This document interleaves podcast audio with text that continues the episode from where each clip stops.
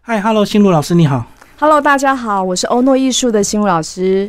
好，老师，我们来聊你的这个纹绣艺术啊。但是我们先从你的家庭背景，是不是先跟我们介绍一下？呃，其实我的家庭背景呢，我们家其实是蛮传统的一个呃一个家庭，所以说从小呢，父母对我们的管教是比较偏向比较传统式的教育，就严格，是不是？哎，对，就是父母说的，我们就照做这样子。嗯，对。然后对你女生会不会特别要求？对女生的要求来讲的话，就是哎，可能当然就是会有门禁啊，就是可能几点前要回到家啊，嗯就是平平常的穿着跟打扮，就是要规规矩矩嘛。对所以你就是一个非常乖巧的小孩。可以这样说，就是嗯父母不能在外过夜。你可能哎，高中时那时候是正爱玩的时候，可是可能你可能八点以前就要回到家。嗯，对，那学习的过程呢，有特别认真吗？学习的过程有没有特别的认真？其实我小时候其实是一个不爱读书的小孩，嗯，那我喜欢画画，但是家人就会很反对，他们觉得说，哎、画画以后可能没有办法当一份职业，可能你会诶、没有办法赚钱，没有办法混口饭吃，所以家人是反对我画画的。所以后来我呃高职的时候，父母就说啊，那你去学商学商科，那商科可能就是未来女生去当个会计也可以，嗯也是一份工作这样子。嗯，对，所以你在上课的这个上课过程有没有一边涂鸦一边上课？哎、会啊。其实这样就喜那时候就是哎、可能会在课本上面画画啦，或做一些画一些图案啊什么的。但是其实那时候知道自己对商科是哎、被父母强迫去就读的，所以那时候读起来其实是蛮痛苦的，因为毕竟不是自己所喜欢的。然后大学就比较自由了，呃，其实自己选的科系了。我应该说是大学那个是后来我选择是我是念进修部的大学，是我已经出了社会的工作所哦自己做的选择，所以那时候就已经是选择我自己想要读的科系——化妆品应用与管理。嗯，因为女生都爱涂涂抹抹嘛，对。哦，所以他要学很多这个原理耶。诶、对其实因为我觉得应该是从小的时候就是喜欢画画，所以说可能这些东西对我来讲，其实它并不是呃一个困难的东西。是美学的东西，可能在从小学涂涂抹抹啊那些涂鸦的时候，你会有一些那个嗯本身的天赋在里面，所以就是可能比别人多一点天赋吧。嗯，对，好，所以你从这个二技开始就半工半读，诶、可以这样讲。所以你那时候做什么？呃，那时候我是在眼镜行当验光师，嗯，对。女生当验光师很少。呃，在那个时代，哎、一个眼镜行里面可能六个员工，可能只有一个女生。哎、可是不是销售员就兼验光师吗？呃，不是，销售归销售，验光归验光，还有配镜跟制作都是分开来的。哦，对，所以你都是去工作之后才开始受专业的训练，就验光的训练。对我是先从门市门市的销售，再是验光，再来是制作镜镜片、膜片之类的开始这样子。哎、膜片不是都送到工厂去磨吗？呃，在早期的时候，代工业还眼镜的代工业还很少，所以那时候我们女生也是要学会怎么去从一块毛毛毛胚去制作成一副眼镜，加工完成出来，是我们要都要学的。哦，就里面有这个镜数的度数，还有这个散光的度数都要考虑在里面。对对对对对，所以先从门市的销售懂得一些简单的一些基础的概念之后，才开始带入到验光。那验光，当你验光的一个经验累积到一个程度时候，再开始是进入到制作镜片的这个部分，这样子。一副镜片你们大概磨好大概要多少工作天？还是要看那个复杂度啊？呃，要看它的一个本身。如果正常一副眼镜制作来讲的话，大部分其实大概两个小时内就可以完成了。哇，这么快！所以你在那边待十三年，也非常长的时间呢。哎、对，然后后来为什么决定离开？决定离开，因为那时候是呃等了十三年的时间，因为当了十三年的验光师，就在等一个呃验光师法通过，但是一直等不到那个验光师法通过。嗯，但在这中间，其实后面的三年，其实哎、我们每天面对的就是视力表。嗯面对的就是验光配镜，其实对我来讲，十三年这时间，其实我已经觉得没有新鲜感了。你就有职业倦怠，就对。诶、可以这样讲，但是这中间其实我也对美容跟彩妆产生兴趣，所以这这这中间后后半段时间，其实我有去接触到一些呃美容协会开的一些彩妆的课程，所以那时候就在最后的三年，其实我就把美容的丙级跟乙级的执照拿到了。为你的人生的离职做准备，就对。诶、可以这样讲，对，所以后来就觉得，诶、拿到证照之后，觉得、哎好像我一直也等不到我想要等的一个验光师法通过这个证照，那我就干脆转职了，因为我觉得，哎、我想要的工作是未来会觉得，哎、让我觉得有趣的，嗯这是我喜欢的，对。可是你当验光师有个好处啊，每天上班不用化妆啊，没人看。哎、不能这样说嘛，我们还是要面对一些消费者，还是要面对一些进来的一些那个客人跟不像你现在等于是，不管你是美容师或纹绣师，你都要特别注重自己身上的一个打扮，就要更注重，对不对？呃，当然，对，嗯都这是一定的，因为我们做的是美业，就是外表跟你的自己的打扮都是需要对啊，那验光师随便啊，稍微打扮就可以了。哎、验光师也有所谓的要专业，还是有专业该有的一个打扮呐、所以你后来就慢慢这个偏到这个美容业，嗯然后一开始是做所谓的化妆吗？哎一开始其实我刚转职的时候是当新娘秘书，因为那时候彩妆什么对我来讲是很简单的，嗯，但是我就当新娘秘书。可是那时候结婚是只有假日宴客的时间居多，所以那时候觉得，哎、那我平常的都没有事做啊，哦，在学别的，对，所以那时候我就想说，好吧，那我应该多学一项其他的一个技术，后来才去呃接触到纹绣这个行业。嗯，那在当时，其实我接触的那个时间点，其实纹绣还在我们台湾还不是那么的盛行。嗯，对，所以说那时候大家是不看好的。是但是后来因为开始活络了之后，那大家就觉得，哎、纹绣这项技术其实是对女生来讲，对我们这个呃这样的工作性质来讲，它是可以很弹性的。嗯对，所以你就刚好遇到这个纹绣从这个刚开始要萌芽的时候，嗯。一直到现在，对，因为那个时候算是呃我们的学习的跟着学习的老师去把这个纹绣这个行业带起来。嗯对，所以那个时候踏入的时间点其实算是很刚好的一个时间点。所以一开始大家不是那么重视，是因为他在脸的这个范围不是那么多，对不对？大家不是那么重视，原因是因为早期的技术，台湾的技术不是那么的进步，那大家可能会停留在早期的一些色料，它褪色后它会变成蓝莓或是红莓的这个部分，所以大家会很惧怕。害怕更丑，对，好，哎、我做没有做好，我可能就变成蓝莓或是红莓，所以大家对纹绣这个行业就没有那么的一个信任度，没那么高。那后来其实技术一直时代一直在演变，技术也一直在改变，所以说，呃，当其他的国家有新的技术进来之后，那台湾开始我们的技术有提升了之后，大家才开始又哎、慢慢又开始接受做雾眉啦、做美瞳线啦、做唇啊这方面的，对。哎，真的，我以前看到有些比较有年纪的阿尚，他的眉毛都蓝色的，我都觉得 怎么奇怪，原来就是褪色嘛。对，那是黑色素被代谢掉了，那嗯但是留下了就是它原本的蓝色跟青色的一个色料在上面。对，而且都很粗哦，诶，以前都做比较浓。诶，因为以前的美感嘛，在那个年代的流行，跟每个年代还有每个年代流行的一个妆感，跟那个年代早期的年代流行的东西，可能跟我们现在要求的自然又会有不一样啊。嗯对，好，那你就从这样的一个学习，慢慢一路到做客人，到最后在大学教书。对，好应该说就是我那个时候是一边学习纹绣技术，那一边在学校就是二技的部分，我又在开始进入学校的那个妆品系去学习一些美容的这方面的知识。然后后来呢，有哎、又念完二技的，想说哎、好啊，那我就再念完，再再把研究所也一起念一念好了，就这样一路这样读下来。嗯，对，啊，就是再进入学校。好，在学校教书，我相信有些人会不太喜欢，因为学生很吵，也不太认真。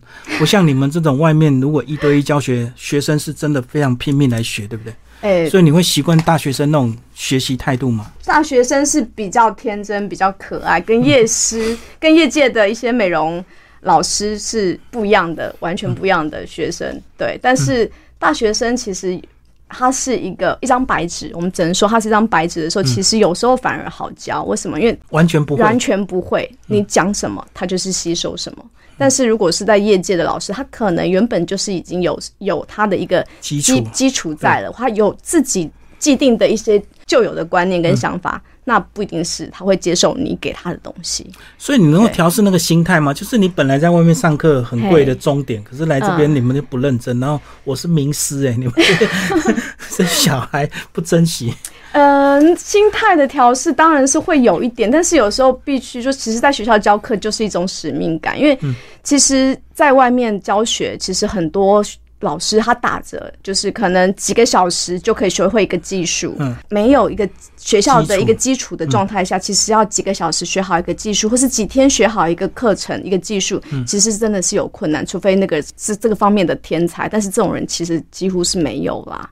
所以说那时候会觉得说，诶，如果我们在学校可以把这项眉形设计的技术的基础打稳，那未来这些呃有兴趣从事就是纹绣业的或是美容业的，那他可以有更好的基础去学习，那可以找少走很多的冤枉路。就有你的这个使命感就对了。诶对这个大学端，对，可以，因为那时候我研究所的那个指导教授就说：“哎，心如，你看外面那么多做坏的眉毛，那你自己本身在业界又是在从事这方方面的教学，嗯，那为什么你不把你的技术，把你所学的东西传承给你未来的学弟妹，嗯嗯，或是你你现在的学弟妹，那让他们以后出去，他们也可以有很好的发展。对，嗯。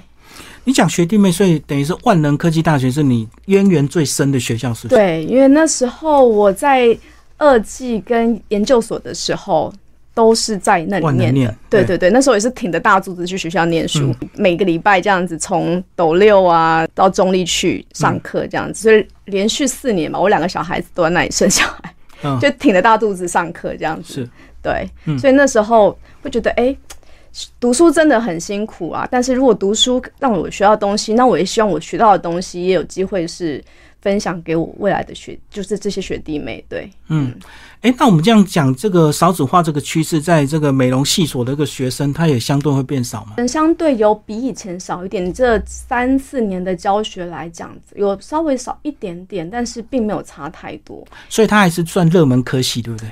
哎、对，因为现在我们都知道嘛，AI 的人工智慧这些电脑这些东西产业都已经出，可以在我们美容业已经开始慢慢生出触角。未来我们现在指美甲已经可以用电脑或是你生鲜机器里面，它就可以帮你完成一个指甲的作品。三 D 列印厂，对，类似这方面的 已经有这样的东西出来，但是如果针对手工、手工艺的或是艺术类的东西，它是 AI 没有办法取代的东西，所以纹绣或者彩妆、美发这方面的这些项目，就是电脑没有办法取代，那你就用人工，你就必须纯手工去操作，所以这项技术其实也比较不担心被取代。好，我们常常讲这个纹绣是半永久，所以因为它是半永久，所以它在做的时候就要更谨慎，对不对？是，因为它要保存好多年。呃，原则上大概是一到两年的时间，当然看每个人的皮肤代谢而定，有些可能可以大概维持到最多最多想应该两年，但是短的时间可能是半年到一年的时间。对，所以这段时间如果说，哎，你今天设计的一个眉形是不对称的，或者是不协调的，或是颜色是不自然的，那它就会需要，它就需要停留在你的脸上丑了一段时间。一两年，哎、对，有可能会有这个问题，所以说这个是需要很谨慎的。所以它跟化妆不一样，化妆化了丑还赶快卸妆重化。对，所以为什么纹绣师的这个呃价钱还是有一定的这个行情？哎所以它难度非常高，对不对？哎、对，因为其实难度高在于是人体的脸，它其实两左右边的脸型，其实它都是不对称的。我们的眼睛，它也也是是一大一小一大一小的，甚至我们眉脸上的呃眉毛的肌肉，它会有挑高的一个部分，肌肉两边可能会是不协调的，所以协调性这个部分来讲的话，是纹绣师呃。它的收费来讲的话，是为什么会差价这么大的一个最主要原因？因为你功力如果好，你可以把一个两边不对称的脸型或是不对称的眉毛，尽量调整到我们觉得最协和的一个状态。对，哦，所以这样讲，你的这个设计要因应我们的实际的这个眉形。如果眉形不协调，你就要把它调整到很协调，对，才好看。哎、对，我们只能说搭配两边的眼睛跟你的一个呃肌肉的一个运动，尽量调整到一个协调的状态，但不可能完全一样。对，因为百分之百一样，在我们的脸上也不一定会是好看的。嗯，对，好，在这个纹绣的这个技术养成，是不是在一开始从学习老师一直到练习，到最后参加一些比赛，然后开始就做客人，就是这样的一个循环周期嘛？差不多这样一个循环周期。对，因为其实大部分学习，我自己本身就是先从呃学习，再就是参加比赛，参加比赛之后服务客人，再来就是教学。嗯，对然后为什么大家的差距会越来越大？真的是资质有限，哎还是有些人就是差距越来越大。我必须说，那要看每个人的努力的程度不同。嗯，对，也有十几年的纹绣师，他的纹绣技术可能就一般般，但也有人也有可能两三年、三五年的纹绣师，他的技术是可以达到很好的一个水准。对，所以这样讲，是不是手的稳定度跟你这个先天的美感真的是有差别？我觉得先天的美感是占蛮大部分的，但后天去可以去补足这些不足的部分呢、可是我们讲，如果说你真的是你的手的稳定性一直不高的话，那你是不是永远想得很美，可是做得很丑？呃，手的稳定度不高，我觉得是可以靠后天的练习。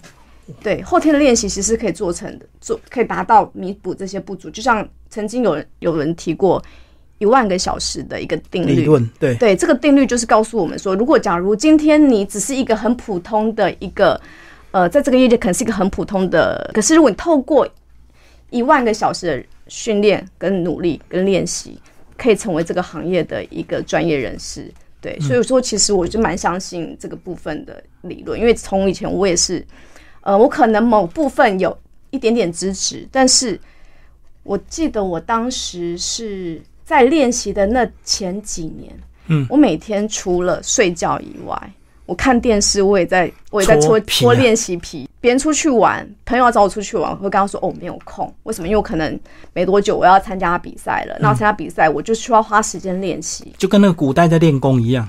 哎，对，就是除了睡觉以外的时间，然后你也牺牲掉很多玩乐的时间。有没有人练到走火入魔？诶、会，必须说那时候真的会。如果在参加比赛的前戏是压力是很大的，因为每一场比赛的时间可能快到的时候，会要你的作品做不漂亮，或是你做不出你满意的作嗯品，其实你会会有很大的压力。哎、不过这样讲，你那段时间会不会看到人的这个眉毛，就想很想帮他改？你这个缺点怎么样？会 会会，那个职业病就是走到一个程度，就是看到每个人眉毛，哎、你这个眉毛长得很好，哎、你那个眉毛好像不是很 OK，可能要去调整一下，甚至会看到路人的眉毛如果坏掉，我想说你的眉毛应该要改一下，会有这种想法。然后最后就是像你这样子到了教学，应该在教学上也还是会给你一些反馈，对不对？我在学大学部的部分来讲的话，学生其实有些学生他是本身是自己有想法的，那这些有想法的学生，其实他在上课会非常非常的认真，甚至比业界的一些学生还还来的认真一些。你讲这种天赋异禀的学生，呃，你不能说他天赋别，他知道自己想要什么。嗯，因为通常在大学的部分，我们教的学生里面，可能很多学生，差不多定型了，对不对？诶、差不多，他大概知道说他可能就是适合什么样子的。但碰到很多学生是，他学完了这项东西，他会会跟你说，老师，我想要再更进一步再学习。嗯，对他后事后会跟我说，老师，我希望我可以做到什么样的东西，我可以达成什么样的一个水准，这样子。对，那在业界的部分，当然反馈比较多，就是业业界的学生可能跟我们的年纪都是差不多的。对，都是一可能就家庭主妇或者是怎对对对对。他可能在、呃学完之后，他有些学生常会跟我说：“老师，我现在已经课程还没上完。”嗯他可能就说：“老师，我的学费已经赚回来了，他这个月诶、都不用担心他的呃店里面的开销没有收入了。”哦，已经赚到这次的学费。对对对，或是他的收入增加了，我觉得这是蛮开心，就是遇到他改善他的经济的状况，我觉得是最开心的。所以这样讲，你接触最多就是大学的学生。诶，目前现在的状况是接触到大学生，因为比较多，对，就是平常就是一个礼拜要花一天的时间、两天的时间去学校教课这样子。那如果你遇到那种中年妇女转职，那种教法是不是跟大学生的教法又不一样？呃，对，因为他可能会有一些迫切想要马上赚钱的压力，所以是不是在学习的进度上要稍微压缩一点？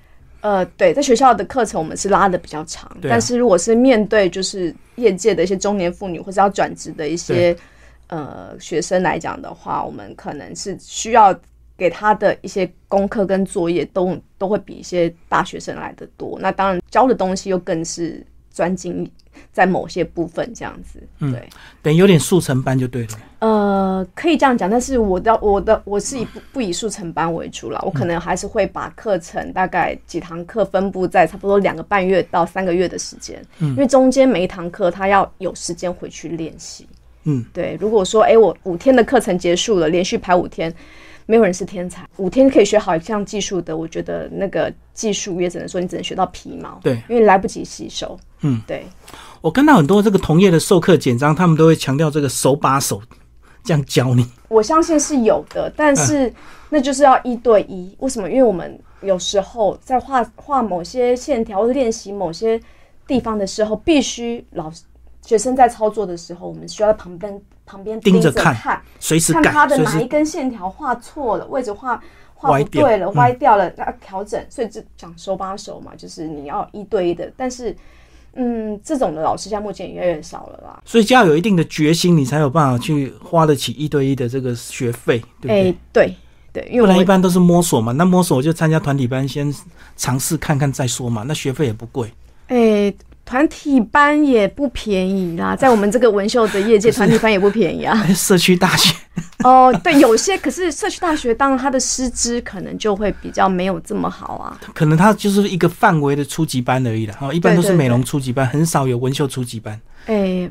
比较是有点专精了。对，纹绣初级班应该说是他可能入门的话，有些人可是又是选单项，可能就学个物美这样子。当然是他就算是一个入门专这样子。对，嗯，他入门的项目就是可能先从物美开始。对，所以你这样转职近十年这样子，应该发现自己人生的这个选择是对的哈。至少离开了验光师，并没有等到那验光师这个执照来保障你终身。哎，可以这样说，就是我转职选择文绣，我觉得我很开心，是我可以做我喜欢做的事。对，我当我在服务客人或在做教学的时候，我觉得，哎，我是在让别人变漂亮。嗯，这个是我还蛮大的一个动力，因为很多很多人说，哎，做纹绣这个想法，你最主要你为什么会有这个想法，或者踏入这个行业？但我就是一个想法，我就想要让别人变漂亮，就这么简单。那当你的工作跟你的初衷是一致的时候，你会做这项工作，你会非常的开心，也是非常享受的。嗯，对。好，那到底身为一个这个纹绣师，你到底怎么样抓到这个每一年或每一季的这个流行趋势啊？因为有时候客人会想要说，我要想要做什么样什么样的，搞不好你没听过，所以你是不是要一直进修啊？我们要一直进修，因为纹绣师其实除了这几年疫疫情我们没有办法出国之外，其实几乎在疫情前，我们几乎一年至少要出国两次到三次去进修，看国外新的技术。对，去看现在流行的是什么，现在技术的层面它已经进步到什么样的状况，你要自己去调整。所以投资最大的就是我们进修的学费。所以为什么有些人说，哎，文秀这个入行的学费门槛不低？因为你做上去了，它就是会停留在你的脸上有一定的时间。对，所以要更是去小心，更是要把技术给做好。那这个流行趋势有没有欧洲、美洲跟亚洲的一个差别啊？有不同。对，像欧欧洲人，因为他们的脸型跟五官比较立体，所以他们就是很流行，就是挑高的弧形眉啊，或是角度眉、欧式眉，就是比较挑高的。那我们一般来讲的话，我们东方的人比较脸比较没有这么立体，嗯，那我们比较平，对不对？对，比较平。那如果你是做一个很明显、很挑高的一个欧式美，可能就会觉得有点突兀，所以也要考虑到一个美学的一个部分，跟脸型的比例、无关的去搭配。那如果我们单纯讲亚洲的话，是不是大家还是会以日本为这个业界领先、流行的一个时尚标准？呃，亚亚洲来讲的话，这几年可能是韩国哦。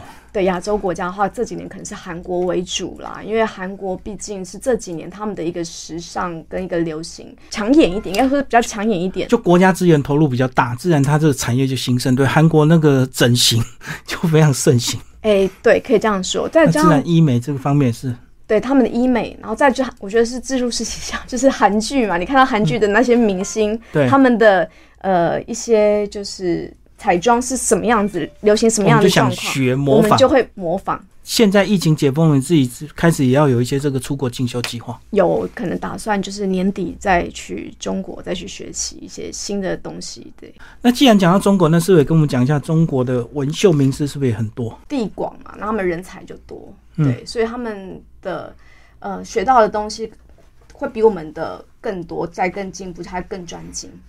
而且听说是不是他们有类似那种培训机构，是把你关起来几天几夜，然后一直苦练苦练，卧薪尝胆那种方式？应该说不是把把我们关起来啦，是大家去到那个地方去，大家就是要去学技术。但在中国那个地方，他们的学费真的不便宜。如果比较名师的话，真的是不便宜。那呃，一个老师可能就收费二十五万，那你几天的课程二十五万，你会浪费一分一秒吗？不会，拼了命。对你只会想办法，就是在这几天的时间要把技术学到。所以不是纯粹去交际、去交朋友，没有时间。大家都是各自在各自就是很努力，甚至是在教室里面是没有人，甚至没有人敢去睡觉。哦，因为就怕浪费钱。对对对，大家觉得，哎，我来这里就是把技术给练好，那我这个时间不是用来睡觉，睡觉我们可以回家睡觉，但是在学习的当下，你只能说你不想要浪费一分一秒钟的时间。好，新路老师，最后你对这个美容科技的这个学生给一些建议好不好？因为他们可能或许他还在摸索，他不确定他到底要做哪一个。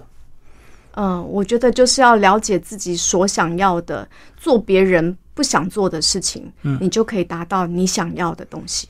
文秀同业 也讲几句话吧，或者是对我们这个想要转职的这个二度就业的妇女。文秀同业的话呢，我会觉得说，那我们只能说大家就是努力精进自己的技术，让我们的客人能够变得更美。嗯，对，要发自内心的真诚，而且我觉得有时候同业的交流很重要，真的。有些人会关起门来，独门技术不敢让人家知道。哎，我觉得其实大家还是需要能够分享自己的一些技术，当然是更好的，这样大家互相交流，这个业界才会进步。嗯，好，谢谢我们的新路老师为我们介绍了纹绣教学，谢谢，谢谢。